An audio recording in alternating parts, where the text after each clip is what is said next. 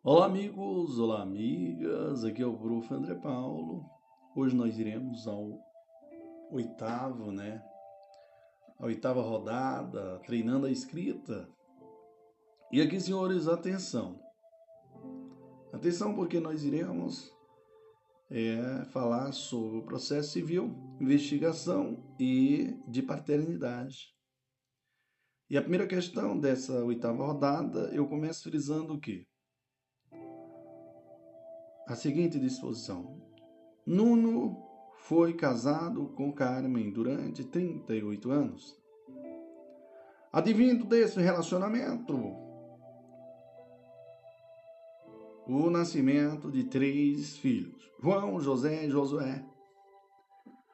Ocorre que Nuno tinha uma amante chamada Amanda, com quem em 2018 teve uma filha, Nina. Ao saber da notícia da gravidez de Amanda, Nuno se desesperou, pois não queria desapontar Carmen, com quem havia construído uma bela família, e nem seus filhos, e nem, nem seus três filhos homens. Não aguentando a vergonha da gravidez fora do casamento, Nuno se suicidou tendo comparecido no seu enterro os familiares e a amante com a criança de colo. Estarrecidos com o escândalo na tradicional família Carmen, João, Josué e João, José e Josué se negaram a acreditar que Nina fosse filha bastarda de Nuno. Irritada com o tratamento recebido, Amanda, que era hipossuficiente, procurou a Defensoria Pública para ingressar com a ação de investigação de paternidade pós-morte, a fim de que Nina tivesse um pai na certidão de nascimento. Sobre o tema, discorra. Primeiro, legitimidade ativa e passiva. Segundo, custeio do exame de DNA. Terceiro, consequência da recusa na realização do exame de DNA pelo parente consanguíneo. Senhores, atenção, porque iremos às considerações iniciais da questão. E aqui eu começo dizendo, ou melhor, pregando, que a Constituição da República prevê no artigo 227, parágrafo 6, que os filhos havidos ou não da relação do casamento, terão os mesmos direitos e qualificações, é, proibidas quaisquer designações discriminatórias relativa à filiação. Artigo 27, 227. É dever da família, da sociedade, do Estado assegurar à criança, ao adolescente e ao jovem absoluta prioridade. O direito à vida, à saúde, à alimentação, à educação, ao lazer, à profissionalização, à cultura, à dignidade, ao respeito, à liberdade e à convivência familiar e comunitária, além de colocá-los a salvo de toda forma de negligência discriminação, exploração, violência, crueldade e opressão. O parágrafo 6 diz que os filhos, havidos ou não da relação de casamento, ou por adoção, terão os mesmos direitos e qualificações, proibidas quaisquer designações discriminatórias relativas à filiação. Código Civil, por sua vez, estabelece que, artigo 1596, que diz que os filhos, havido ou não da relação de casamento, ou por adoção, terão os mesmos direitos e qualificações proibidas quaisquer designações discriminatórias relativa à filiação. Artigo 1606. 1606 diz: A ação de prova de filiação compete ao filho, enquanto viver, passando aos herdeiros se ele morrer menor ou incapaz. O Estatuto da Criança e do Adolescente prevê, no seu artigo 27, que o reconhecimento do estado de filiação é direito indisponível e imprescritível. O que, que diz o artigo 27 né, do Estatuto da Criança? O reconhecimento do estado de filiação é direito personalíssimo, indisponível, imprescritível, podendo ser exercida podendo ser exercitado contra os pais ou seus herdeiros, sem qualquer restrição, observado o segredo de justiça. A ação de investigação de paternidade tem como objetivo averiguar a paternidade né, do, do suposto suposta filha, sendo regulamentada pela Lei 8.560, de 29 de dezembro de 1992. A legitimidade ativa para propor a ação de, de investigação de paternidade é da criança Nina. Então, a legitimidade ativa para propor a ação de investigação de paternidade é da criança Nina, que, em razão de ser absolutamente incapaz, deve ser representada por sua guardiã, a genitora Amanda. A legitimidade passiva para a ação de investigação de paternidade pós-morte é dos herdeiros do que do de cujos. Atenção, atenção, senhores. Errado colocar o espólio do falecido no polo passivo. Eis que a ação refere-se à questão de estado e não patrimonial. Ainda sob a ação de investigação de paternidade, dispõe Carlos Roberto Gonçalves.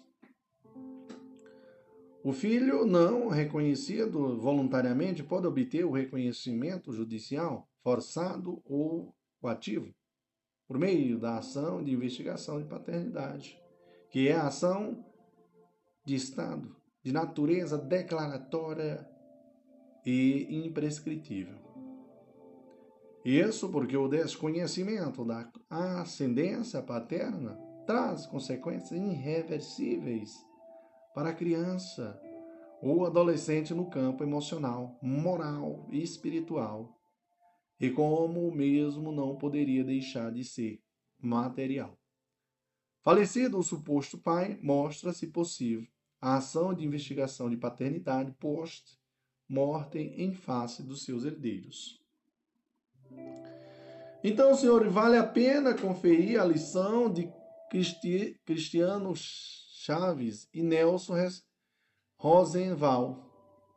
Falecido o suposto pai ou mãe, e somente nesse caso deve, devem os seus herdeiros figurar no polo passivo da investigação pós-morte. Anote-se pela importância os herdeiros estão legitimados passivamente em razão da natureza personalíssima e não o espólio. Com essa lógica, o espólio é parte ilegítima para figurar no polo passivo da demanda. Segundo o Superior Tribunal de Justiça, ação de investigação de paternidade, interesse moral, justo interesse da viúva, não herdeira, do suposto pai para contestar o artigo 365 do Código, do Código Civil de 1916 e 1900, é, 1916 e 1600 e 1615 do Código Civil de 2002. Ação de investigação de paternidade pós-morte, em regra, é ajuizada em face dos herdeiros do suposto pai falecido.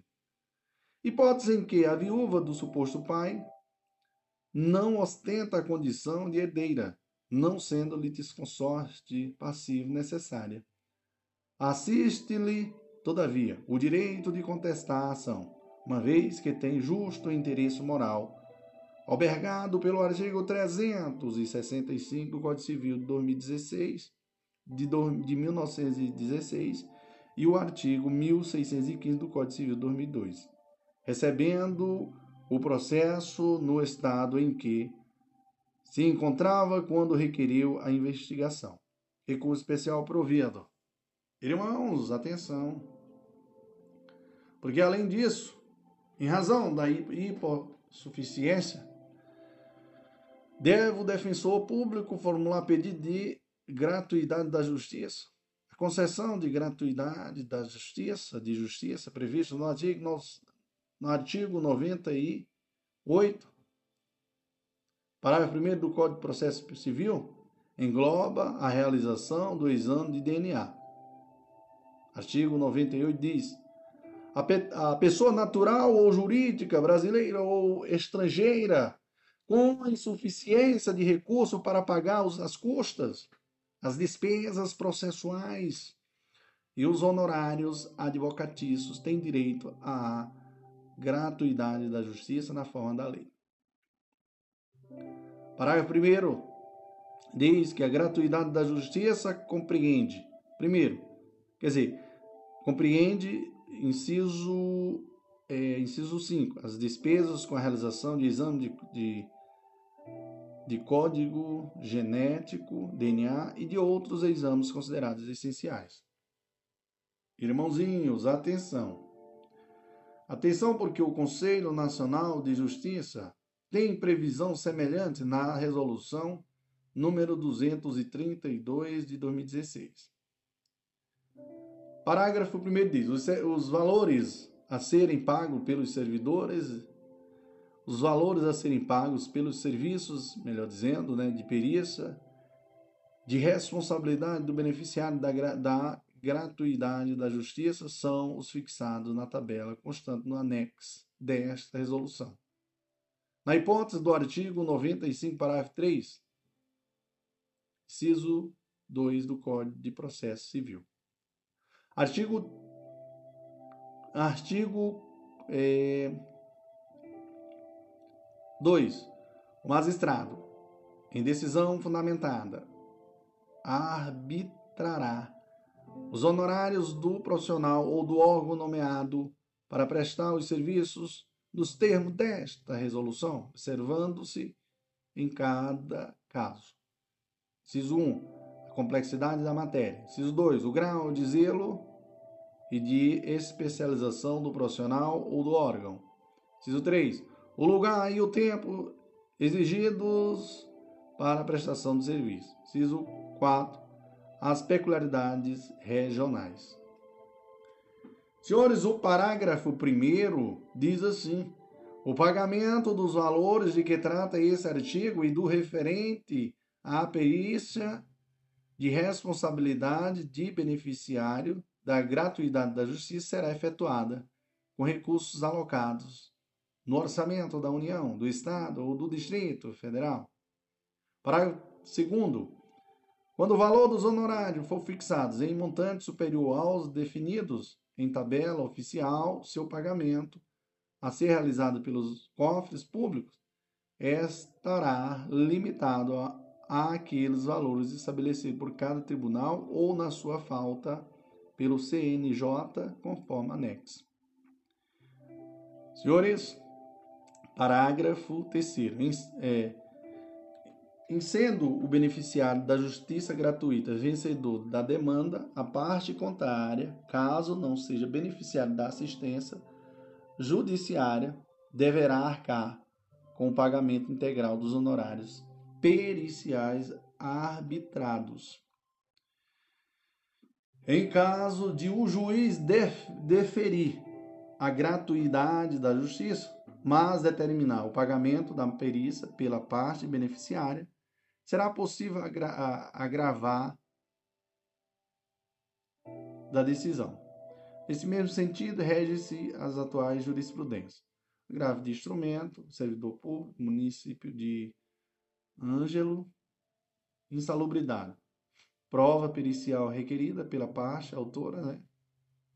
Pagamento imputado ao demandado. Descabimento. A gratuidade judiciária de, é, deferida à parte demandante não transfere ao ex ao ex-adverso o encargo de custear a produção da prova pericial requerida por aquela. Quando a parte requerente da prova for beneficiada da da AGU, não, AJG, o pagamento dos honorários do ex ficará a cargo do Poder Judiciário. A parte contrária somente terá o dever de ressarcir tais despesas se restar vencida na ação. Agravo de instrumento provido. O agravo de instrumento, senhor, aqui que eu falei para vocês, aqui, ó. Agravo de instrumento, servidor público, municipal, prova pericial, honorário, é, quer dizer, honorários, né? Ônus, né? Incube a parte que requer a perícia, o aditamento, o adiantamento dos honorários periciais. É, exege-se do artigo 82 e artigo 95 do, do CPC. Tratando-se de requerente, beneficiário de gratuidade de justiça, pagamento dos honorários deverá observar o que dispõe a lei, o ato número 51 de 2009 do TJ Rio Grande do Sul, sendo de responsabilidade do Poder Judiciário, ao final ressarcida pelo vencido. Meus senhores, ordiernamente, a Lei 8.560, 560, trazida no parágrafo 1 do artigo 2A, que a recusa do réu em se submeter ao exame de código genético, DNA, geraria a presunção da paternidade a ser apreciada em conjunto com o contexto probatório. Isso porque não é possível determinar a condução coercitiva do suposto pai, ao, que, ao suposto pai que, ao negar-se a realizar o exame, não poderá aproveitar-se de sua recusa. Confira o artigo 231 do Código Civil, e parágrafo 1 do artigo 2A da Lei 8.560-92, que diz assim: ó, aquele que se nega a submeter-se ao exame médico necessário não poderá aproveitar-se de sua recusa. Né? Artigo 2A.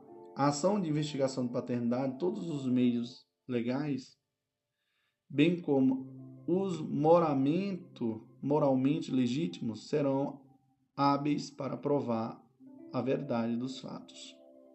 Parágrafo 1 diz: a recusa do réu em se submeter ao exame de, de código genético, né, DNA, gerará a presunção de, da paternidade, a ser apreciada em conjunto com o, com contexto probatório.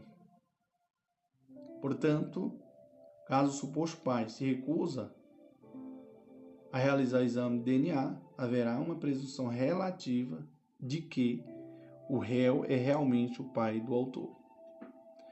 Nesse sentido, o enunciado da o enunciado de, de súmula número 301 do Superior Tribunal de Justiça preconiza que é, em ação de investigação, a recusa do suposto pai a submeter-se ao exame de DNA induz presunção iuris é, presunção juris tanto da paternidade.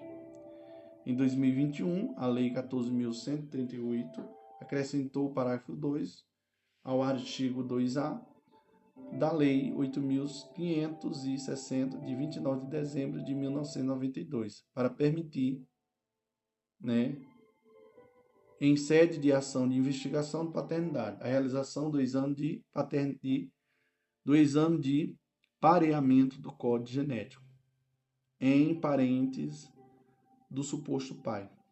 Nos casos em que em que especifica genitor falecido ou genitor em local incerto ou não sabido.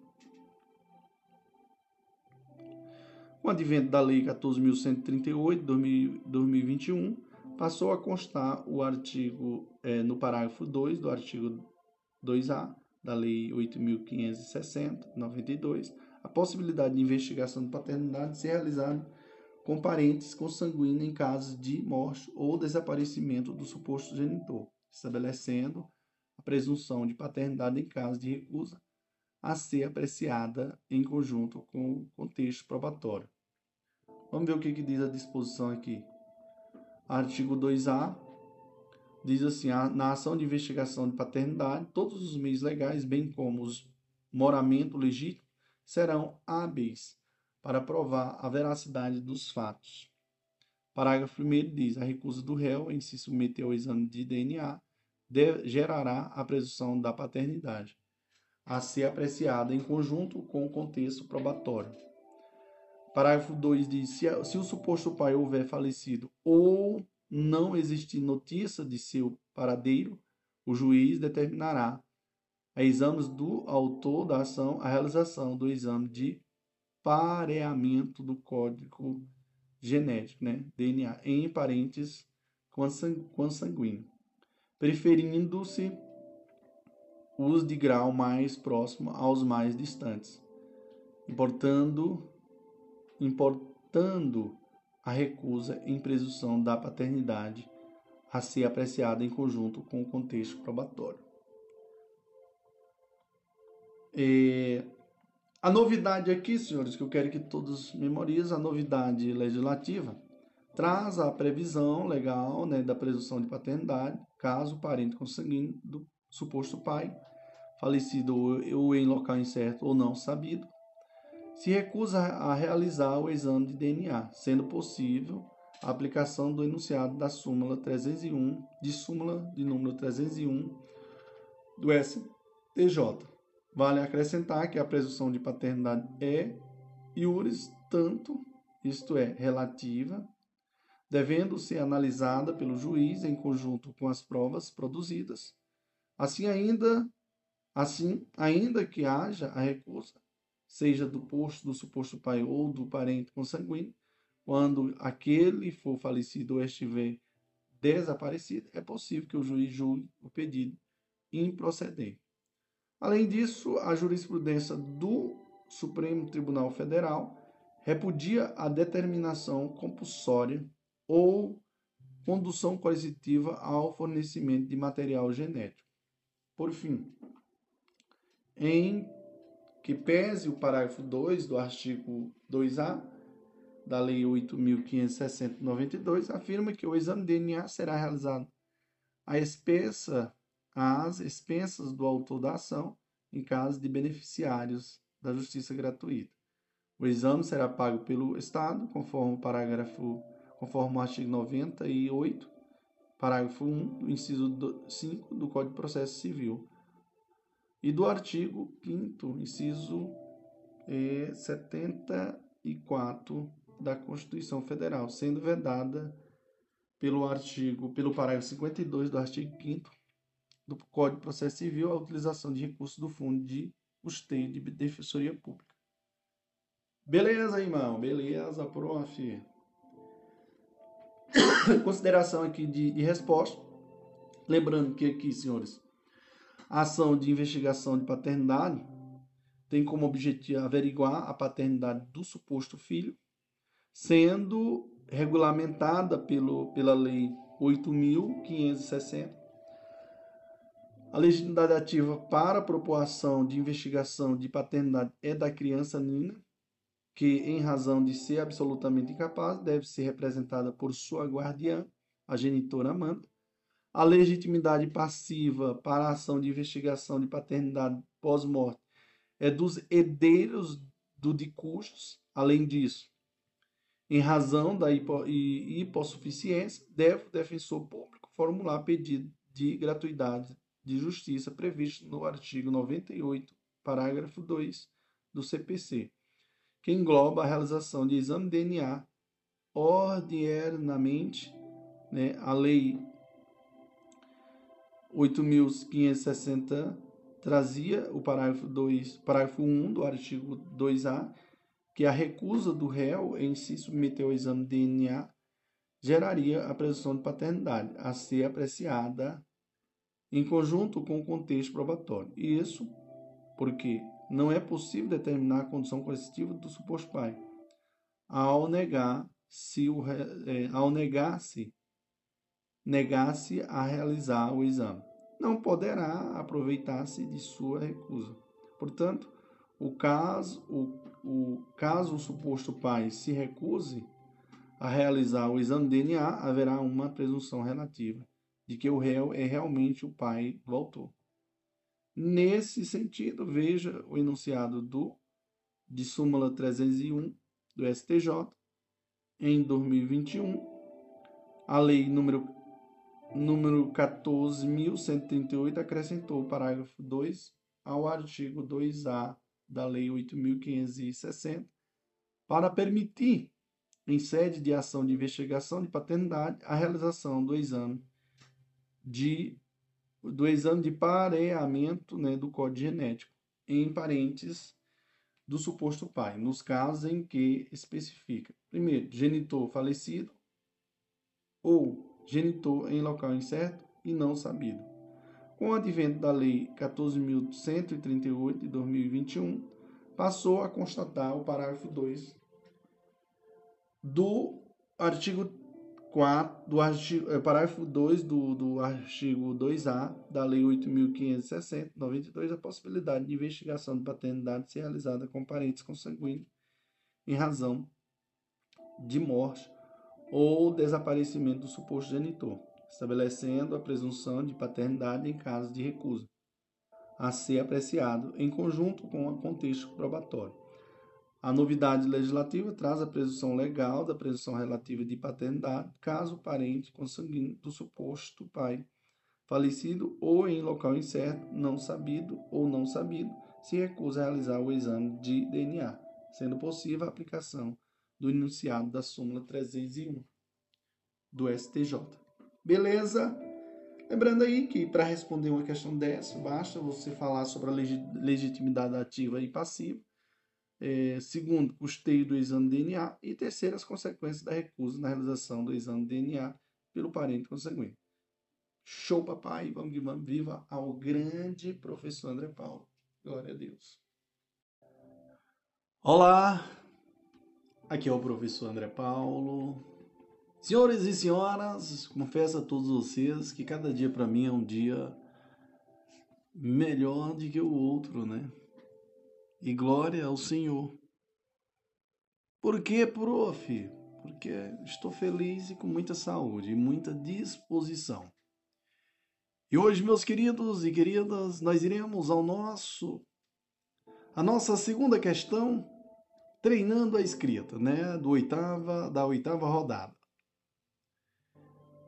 E aqui nós iremos falar sobre direito ambiental, crimes ambientais. E aqui, senhores, eu falo a todos vocês, disserte sobre a responsabilidade penal das pessoas jurídicas por crimes ambientais, abordando sua possibilidade e a adoção da chamada teoria da dupla imputação pela jurisprudência brasileira. E aqui, meus senhores, atenção. Atenção, porque nós iremos às considerações sobre a questão. Inicialmente, é essencial trazer à baila o teor do artigo 225 parágrafo 3 da Constituição Federal de 1988, que prevê. Vamos lá, prof. O que, que diz o parágrafo 3 do artigo 225 da Constituição de 88? Diz o seguinte: as condutas e atividades consideradas lesivas ao meio ambiente sujeitarão aos infratores pessoas jurídicas, pessoas físicas ou jurídicas. as sanções penais e administrativas, independentemente da obrigação de reparar os danos causados. O dispositivo constitucional foi regulamentado pela Lei número 9805 de 98, que prevê em seu artigo 3 as pessoas jurídicas serão responsabilizadas administrativa, civil e penalmente, conforme o disposto nesta lei. Nos casos em que a infração seja cometida por decisão do seu representante legal ou contratual, ou de seu órgão colegiado no interesse ou benefício da sua entidade. O parágrafo único diz: a responsabilidade das pessoas jurídicas não exclui a das pessoas físicas, autoras, coautoras ou partícipe do mesmo fato. Não obstante a previsão expressa na Constituição Federal e à disposição do artigo 3 da Lei 9.605 de 98. Surgiram quatro correntes para explicar a possibilidade ou não de responsabilidade penal da pessoa jurídica. A primeira corrente diz a Constituição de 88, ou melhor, primeira corrente, a Constituição de 88 não previu a responsabilidade penal da pessoa jurídica, mas apenas a responsabilidade administrativa. Os defensores dessa primeira corrente faz a seguinte interpretação do parágrafo 3 do artigo 225 da Constituição de 88. Os infratores, pessoas físicas, estão sujeitos às sanções penais. E os infratores penais jurídicos e os infratores, pessoas jurídicas, melhor dizendo, às sanções administrativas. Assim quando o dispositivo constitucional fala em sanções penais. Ele está apenas se referindo às pessoas físicas.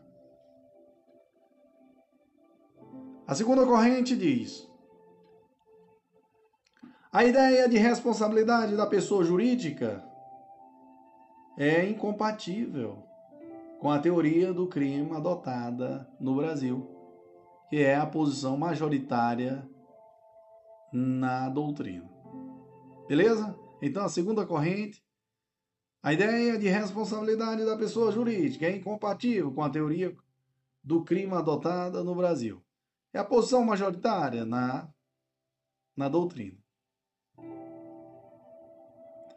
Como explica Silvio Maciel, esta segunda corrente baseia-se na teoria da ficção jurídica de Savigny, segundo qual a qual as pessoas jurídicas são puras abstrações, desprovidas de consciências e vontades. São as societas, societas delinquere, non poteste. Logo,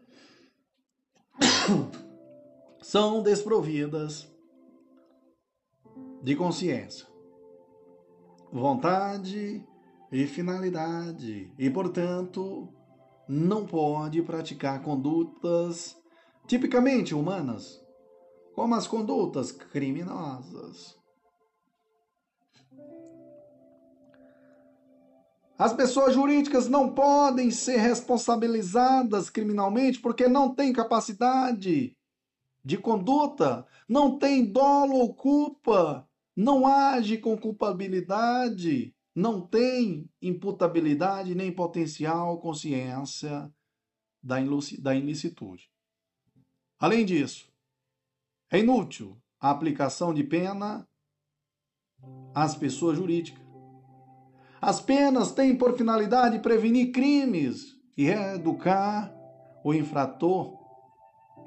Prevenção geral e especial, positiva e negativa. Impossíveis de serem alcançadas em relação às pessoas jurídicas, que são entes fictícios, incapazes de assumir, incapazes de assimilar tais efeitos da sanção penal. Irmãos, a terceira corrente diz: é plenamente possível a responsabilidade penal da pessoa jurídica no caso dos crimes ambientais, porque assim determinou o parágrafo 3 do artigo 225 da Constituição de 88. A pessoa jurídica pode ser punida penalmente por crimes ambientais, ainda que não haja responsabilidade de pessoas físicas. O principal argumento dessa corrente é, é pragmático e normativo. Pode haver responsabilidade penal porque a Constituição de 88 assim determinou. Vale ressaltar que o, o parágrafo 3 do artigo 225 da Constituição de 88 não exige, para que haja responsabilidade penal da pessoa jurídica, que pessoas físicas sejam também obrigatoriamente denunciadas. Esta corrente é defendida, dentre outros, por Vladimir e Gilberto Passos de Freitas. Irmãos, a denúncia poderá ser dirigida apenas contra a pessoa jurídica, caso não se descubra a autora, a autoria da, das pessoas naturais e poderá também ser direcionada contra todos. Foi exatamente para isso que elas foi exatamente para isto que elas, as pessoas jurídicas, passaram a ser responsabilizadas. Na maioria absoluta dos casos, não se descobria a autora, a autoria do delito. Com isso, com isto, a punição findada por ser na pessoa de um empregado. De regra, o último é o da hierarquia da corporação. E quanto mais poderosa a pessoa jurídica, mais difícil se tornava, se tornava identificar os causadores reais do dano. No caso de multinacionais, a dificuldade torna-se maior e o agente, por vezes, nem reside no Brasil. Pois bem, agora o Ministério Público poderá imputar o crime às pessoas naturais e às pessoas jurídicas, juntos ou separadamente. A opção dependerá do caso concreto. Amém, irmão? Amém, prof. Que emoção. Senhores e senhoras, a quarta corrente diz: é possível a responsabilização penal da pessoa jurídica, desde que em conjunto né, com uma pessoa física. Era a antiga posição é da jurisprudência. Então, a jurisprudência possuía né, o entendimento de que somente seria possível a responsabilidade penal da pessoa jurídica em crimes ambientais, se houvesse a imputação simultânea do ente, do ente moral e da pessoa natural que atua em seu nome ou em seu benefício. Assim, para o STF, o Ministério Público não poderia formular a denúncia apenas contra a pessoa jurídica, devendo obrigatoriamente identificar e apontar as pessoas físicas que, atuando em nome e proveito da pessoa jurídica, participaram do evento delituoso sob pena da, da exordial, sob pena da exordial não ser recebida. Esse entendimento baseia-se na relação do artigo, na redação do artigo 3 da Lei 9605 de 98, que fala que as pessoas jurídicas serão responsabilizadas administrativa, civil e penalmente conforme o disposto nesta lei, nos casos em que a infração seja cometida por decisão de seu representante legal ou contratual, ou de seu órgão colegiado, no interesse ou benefício da sua entidade. Silvio Marcial explica. Pelo referido dispositivo, é possível punir apenas a pessoa, a pessoa física ou a pessoa ou a pessoa física e a pessoa jurídica concomitantemente. Não é possível, entretanto, punir apenas a pessoa jurídica, já que o caput do artigo 3 somente permite a responsabilização do ente moral se identificado o ato do representante legal ou contratual, ou do órgão colegiado que ensejou a decisão da prática infracional. Assim, conforme já expusemos acima, não é possível denunciar isoladamente a pessoa jurídica, já que sempre haverá uma pessoa física ou diversas é, corresponsável pela infração. Em relação aos entes morais, os crimes ambientais são, portanto, delitos plurissubjetivos ou de concursos necessários, crime de controle. Importante reiterar que, atualmente, tanto o STF quanto o STJ adotam a terceira corrente. Assim, é possível a responsabilização penal da pessoa jurídica por delitos ambientais, independentemente da responsabilização concomitante da pessoa física que agia em seu nome. A jurisprudência, portanto, não adota mais a teoria da dupla imputação, que afirmava que a responsabilidade da pessoa jurídica só seria possível se a pessoa física também se fosse responsabilizada. Veja, veja. Segundo o entendimento atual da jurisprudência, é possível a responsabilização penal da pessoa jurídica por delitos ambientais, independentemente da responsabilização concomitante da pessoa física que agia em seu nome. A jurisprudência não mais adota a chamada teoria da dupla imputação. Beleza, irmãos? Beleza, professorzinho. Vamos à consideraçãozinha aqui da, da resposta aqui, pessoal. O espelho de, de resposta. Então, aqui para você responder essa questão, nós iremos aqui é, explanar nos termos do artigo 225, parágrafo 3 da Constituição Federal de 88, as condutas e atividades consideradas lesivas ao meio ambiente sujeitarão aos infratores, pessoas físicas ou jurídicas, as sanções penais e administrativas, independentemente da obrigação de reparar os danos causados, tendo esse dispositivo sido regulamentado pelo, pelo, para, pelo artigo 3 da Lei 9.605 de 98. Não obstante, Surgiram quatro correntes para explicar a possibilidade ou não de responsabilização penal da pessoa jurídica.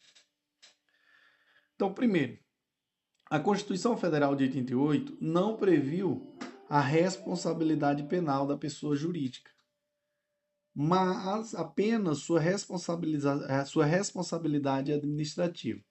Quando o dispositivo constitucional, quando o dispositivo constitucional fala em sanções penais, ele está apenas se referindo às pessoas físicas.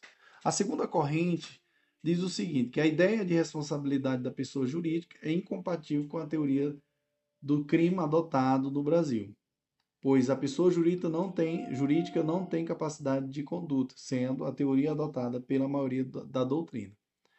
A terceira corrente diz é plenamente possível a responsabilização penal da pessoa jurídica no caso, do crime, no, no caso de crimes ambientais, porque assim determinou o parágrafo 3 do artigo 225 da Constituição de 88.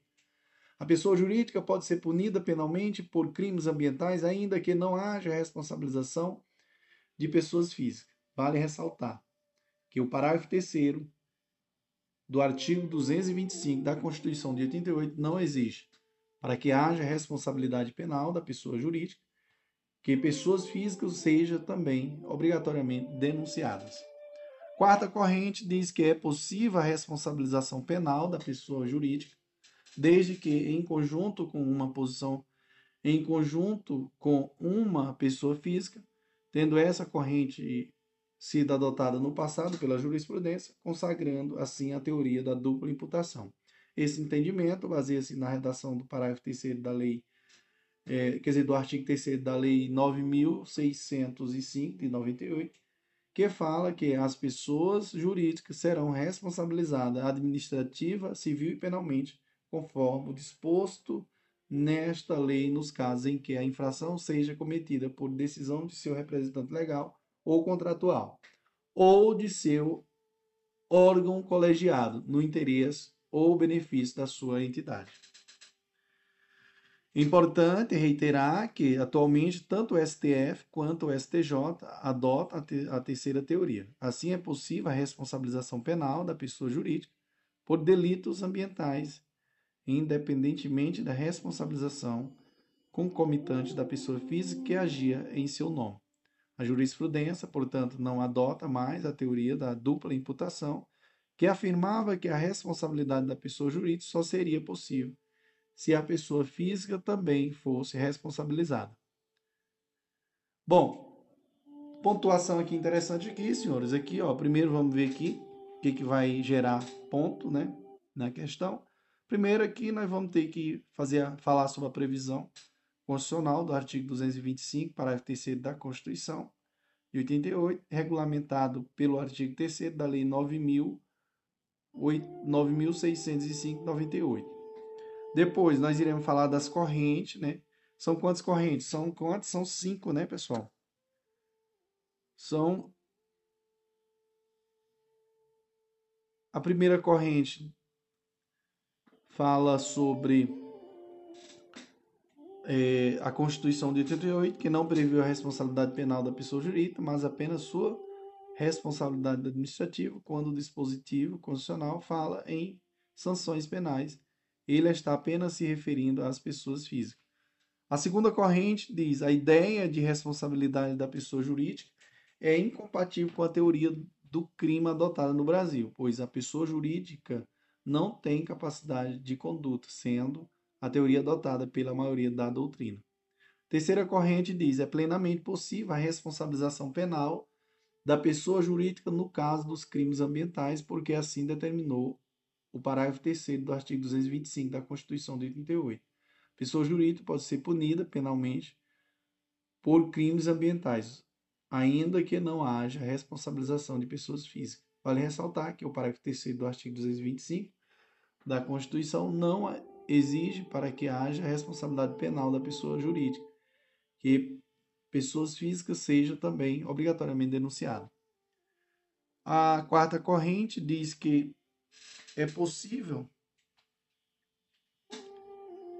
é possível a responsabilização penal da pessoa jurídica, desde que em conjunto com uma pessoa física, tendo essa corrente sido adotada no, no passado pela jurisprudência consagrado, consagrando assim a teoria da dupla imputação. Este entendimento baseia-se na teoria na redação do artigo 3 da Lei 9.605 de 98, que fala que as pessoas jurídicas serão responsabilizadas administrativa, civil e penalmente, conforme disposto nesta lei nos casos em que a infração seja cometida por decisão de seu representante legal ou contratual, ou de seu órgão colegiado no interesse ou benefício da sua entidade. E a posição atual da jurisprudência eu queria dizer para vocês que não se adota mais a teoria da dupla imputação. É possível a responsabilização penal da pessoa jurídica por delitos ambientais, independente da, independentemente da responsabilização concomitante da pessoa física que agia em seu nome. Amém, irmão? Amém, prof. Glória a Deus. Show, papai.